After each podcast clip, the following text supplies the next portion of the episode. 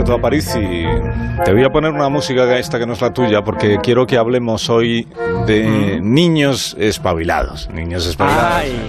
La semana pasada pudimos ya escuchar tanto en este espacio tuyo, en esta sección llamada Desaparecer, como en la Cultureta, que de hecho ya desapareció, a dos niños que desde algún punto de España, porque nunca hemos sabido desde dónde en- envían sus notas de voz, pues comentan lo que les gusta, ¿no? Una cosa buena, una cosa mala, ¿no? Son adorables. La buena pues es la ciencia, les gusta mucho la ciencia, la mala pues es esta sección. Que... Pero, pero Carlos. No, es broma, es broma. Broma, les gusta mucho esta sección. Sí. Como eran Darío y, y Santi, Santi. que seguimos pensando que son tus sobrinos, claro. Mira la nota de voz. Aparicio en órbita. Ahí está. Hola, Carlos. Hola. Somos de nuevo Darío y Santi. Otra vez. No somos los sobrinos de Alberto. Ahí está, y no si son. tú dices Vaya que que, no. somos los sobrinos, Sí. demuéstralo tú. Hombre. Y dile a Alberto que con eso puede explicar la teoría de la tetera de Russell. ¿Eh? Ah, y no vamos a dejar de llamar a tu programa hasta que ponga más, más capítulos de Aparici. Adiós. Muchos besitos. Adiós. Besos. Qué grandes. Adiós. Darío y Santi. Sí. Eh, vamos a ver, Darío y Santi, a estas horas tenéis que estar en el colegio. Pero que lo escuchan por podcast. Pues entonces, Sí. ¿qué más les da cuánto dure? Si tampoco... No, hombre, quieren más. ¿Más que Son insaciables. Más, capítulos. Más sección. Primero, yo sigo pensando que sois los sobrinos de Alberto Aparici, porque si no, ¿qué necesidad tenéis de decir que no lo sois? ¿Eh? Esta es mi prueba eh, definitiva. Pues porque cuentan con tu suspicacia y con, y con tu carácter escéptico, Dice, simplemente. demuéstralo tú. Pues a ver si me voy a poner a la tarea y lo voy a demostrar. Que sois los sobrinos de Aparici. Y luego, esto que han comentado de... ¿Qué diablos es lo de la tetera de Russell? Ah, bu- bueno, esto, esto ha sido un detalle súper interesante. Bueno, a ver, te explico. Bertrand Russell fue Sí. un matemático y filósofo del siglo pasado, un tío súper brillante, hizo cosas de lógica, de filosofía de la ciencia, muy, muy bueno. Y, y él en un momento dado eh, imaginó esta situación. Eh, si yo te digo que en el espacio exterior, en algún lugar entre la Tierra y Marte, hay una tetera orbitando al Sol, ¿tú puedes demostrar que estoy equivocado? Mm, el que tiene la unidad móvil espacial eres tú, no yo. Eh, vale, y aunque, y aunque la tuvieras, ¿qué, qué harías? ¿Te, te pasas décadas Ah. buscando una tetera entre la Tierra y Marte? Eh, no sé si te estoy siguiendo bien esta semana, Alberto. A, a ver, lo, a ver lo, lo que quiere decir Russell con este ejemplo sí, es sí. que cuando alguien hace una afirmación que es muy difícil de refutar, como, como esta de la tetera, la responsabilidad de aportar Ah. pruebas recae sobre esa persona. Claro, que- por eso tus que- sobrinos decían eso. Ya, ya, ya. Eso, es que no, no es aceptable que esa persona se escude en, bueno, como no puedes demostrar que estoy equivocado, pues mi idea es tan buena como cualquier otra, ¿no? Vale, Y por eso, por eso decían esto. vale, vale, vale. Y, o sea, si yo, por ejemplo, afirmo que son tus sobrinos, la responsabilidad de demostrarlo es mía y no, y no de ellos demostrar que no lo son. Lo he entendido, Eh, vale. Eso es. Bueno, a no ser que quieras hacer enfadar al señor Russell, cosa que no te recomiendo porque es una persona de muchos recursos intelectuales. No, no Pero si afirmara Parisi te el primero que él no es su tío, antes de que tú dijeras que son sus sobrinos, entonces lo tendría que demostrar él. Efectivamente. Vale. De hecho, es bastante más sencillo en mi caso, porque presento el libro de familia y ya está. es, es, es Alsina el que lo tiene un poco difícil en ese Ya. sentido, porque no tiene acceso Sí, a, también a esa en ese información. sentido, sí. Oye, pero tú querías hablar hoy de la tetera de Russell y por eso has Ah. puesto por delante a tus sobrinos. No, no, bueno, en realidad hoy vamos a hablar de, de un tema, eh, bueno, este de la tetera de Russell, como está entre la Tierra y Marte, parece que tiene que ver con la astrofísica, pero no. Vamos a hablar de un tema astrofísico de verdad. Y no te lo voy a presentar yo, sino esta persona que yo, que yo creo que te puede sonar dentro sonido. Su hermano. Sean bienvenidos a esta nueva Otra vez jornada en la que es noticia un planeta descubierto por científicos españoles. Eh, es un planeta bastante grande, tiene 150 veces el tamaño de la Tierra que se calcula, un planeta gigante. Lo que tiene desconcertada una parte de, de la comunidad científica, y lo digo a riesgo de que luego venga Alberto a París y me eche la bronca. Digo, lo que tiene desconcertada es que eh, en realidad este planeta que orbita la estrella enana roja GJ3512 es una estrella pequeñita. En comparación con el Sol, por ejemplo, es 10 veces más pequeña. Y sin embargo, el planeta es enorme. Entonces, según las teorías de la formación planetaria, esto no debería, no debería suceder así. O sea, no debería estar ahí ese planeta, porque es muy grande para el tamaño que tiene la, que tiene la estrella. Pues sí, por resumir mucho, Alberto. Gracias, Carlos. Hará menos calor, estará mejor Está súper bien explicado. Muy ¿eh? bien explicado, muy bien. ¿no? O sea, muy, pues muy está. bien, muy, muy bien. Pues, pues la sección la he hecho yo esta semana. Gracias, Alberto, y hasta la próxima. Bueno, eh, no, si, si todavía hay cosas que decir. Es, nunca estás contento, ¿eh? Si te digo que no has estado fino, te enfadas. Si te digo que has estado No. bien, pues ya he hecho yo la sección. no, hombre, no me enfado, pero a ver, se me ocurre una cosa. Mira, si el descubrimiento de este planeta pone en jaque Sí. las teorías de la formación de los planetas, lo que habremos de entender antes es cómo creemos que se forma un planeta. O sea, cuáles son las teorías que pone en jaque. O sea, estoy intentando que tengas tú algo que aportar a tu propia sección. Vale.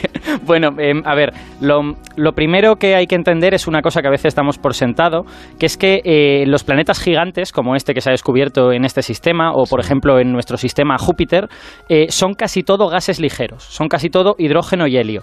No, no son como la Tierra, que es básicamente pues rocas, oxígeno y cosas de estas. Eh, si quieres, en realidad estos planetas gigantes son como una estrella muy pequeña. Es tan pequeña que, que no llega a encenderse nunca, ¿no? Entonces, lo que hay que entender no es solo cómo se forma un planeta, sino por qué existe esa diferencia, ¿no? Por qué existe una línea entre planetas rocosos, que son pequeños, y planetas gigantes, que son gaseosos, ¿no? ya. Y pretendes que yo responda Claro, eso me parece. que existe, que adelante. explique por qué existe Carlos, la- adelante. Bueno, era por... Serás tú el que tendrá que responder. Déjame que te la, pre- la pregunta te la hago yo a ti. ¿Por qué existe, Alberto, esa diferencia entre planetas rocosos pequeños y gaseosos grandes? Cuéntame. Pues mira, el, el mecanismo clásico que, se ha- que siempre se ha puesto encima de la mesa y que es el que se suele considerar es un mecanismo que se llama acreción a partir del núcleo. Qué nombre más Qué música le han pegadizo. puesto y todo. Es un, es un Es nombre, un nombre bueno, muy pegadizo. sí. Es un, en inglés es un poquito más fácil porque es core accretion, pero, Ah. pero bueno, da igual.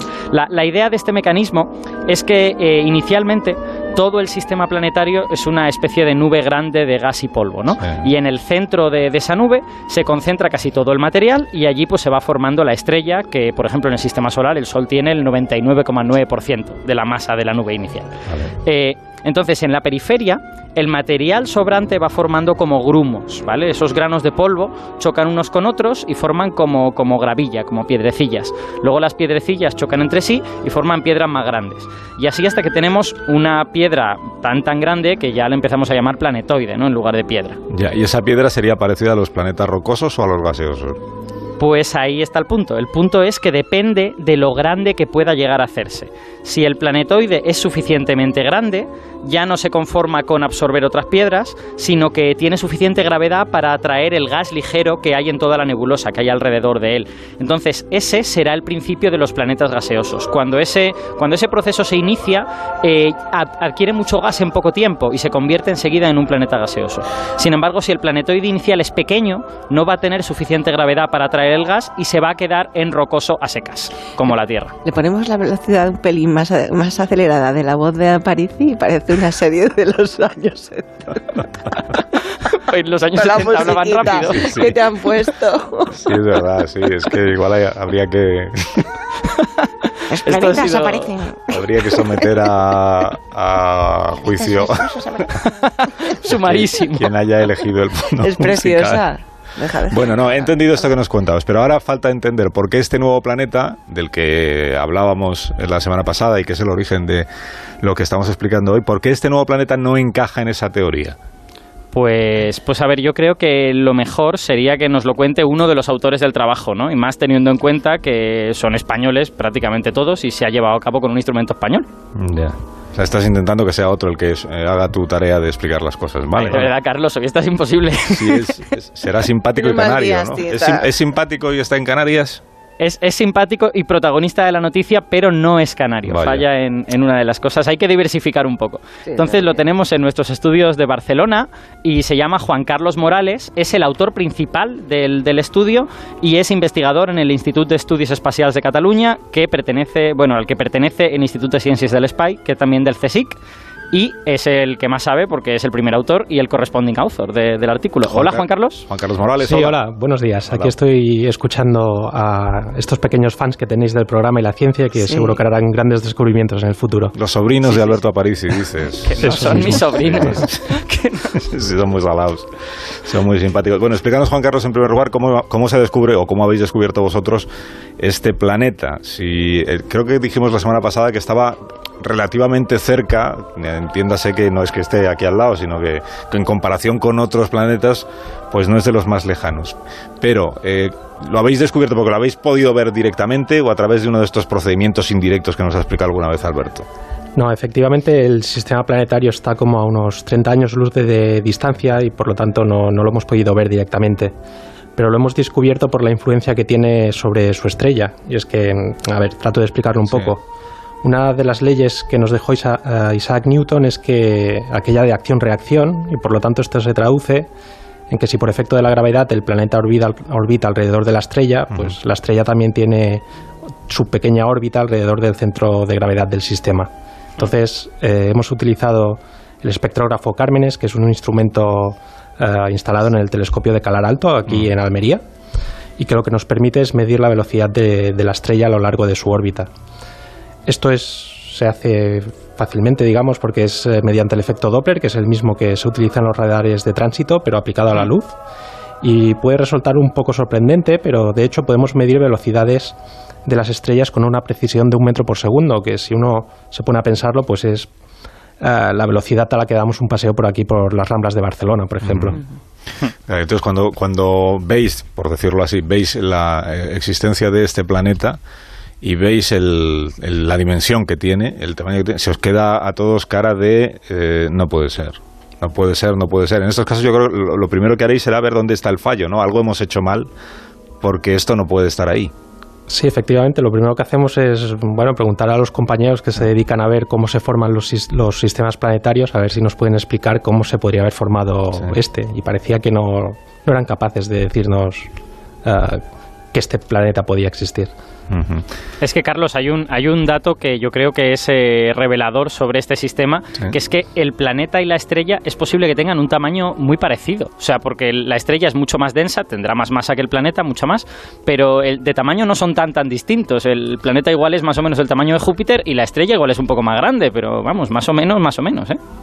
Sí, efectivamente, la estrella, eh, en términos de, de, masa, de la cantidad de masa que hay, la estrella pues prácticamente solo tiene 250 veces más masa que, la, que el planeta, pero en términos de, radio, como muy bien has dicho, de tamaño, pues estimamos que la estrella debe ser quizás solo un 30 o un 40% más grande, que es muy realmente eh, muy poco.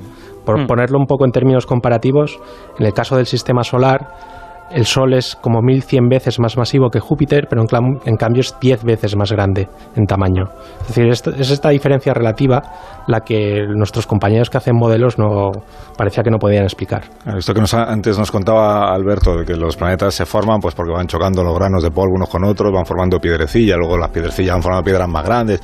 Esto no sirve para explicar lo de este planeta. El procedimiento de rocas chocan y así se forma, esto no vale. No, eh, nos sirve porque hay que pensar que la formación de los planetas es como una carrera entre lo que tarda en crecer un planeta cuando absorbe gas, como, ha dicho Alberto, y eh, el tiempo que tarda el disco en dispersarse. Entonces, si gana la dispersión, no se podrán formar planetas muy grandes y en cambio, si el planeta se forma rápidamente, pues sí que puede llegar a tener un, tamaño pues como, como, el de Júpiter.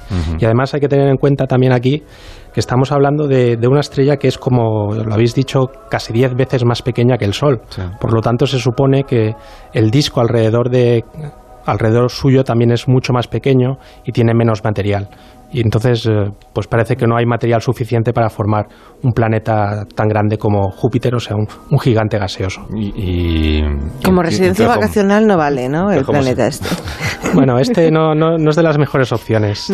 Tenemos otro sistema parecido que está mucho más cerca, que es Próxima Centauri, que por comparación la estrella, las dos estrellas, Próxima Centauri y GJ 3512, que es la que hemos tratado en este estudio, son muy similares. Sin embargo, Próxima tiene un planeta que llamaríamos en la zona habitable, rocoso, donde podríamos en principio vivir, depende de las condiciones, y en cambio este es un planeta tipo Júpiter donde no, no encontraríamos una superficie donde poder vivir eh, bien. Es, es, un planeta tipo Júpiter que se ha formado ¿cómo? Porque si, si no vale la teoría de, de, la acumulación de rocas, ¿cuál es la alternativa? Sí, claro, la, la, la, opción alternativa pues es un modelo que ya se propuso a finales de los años 90, que se llama de inestabilidad gravitacional, pero que no tuvo demasiada aceptación en la comunidad científica porque bueno, el otro podía explicar perfectamente la gran mayoría de planetas y predecir algunas de las propiedades de estos planetas y por lo tanto parecía que esta, este modelo diferente no, bueno, no hacía falta. No.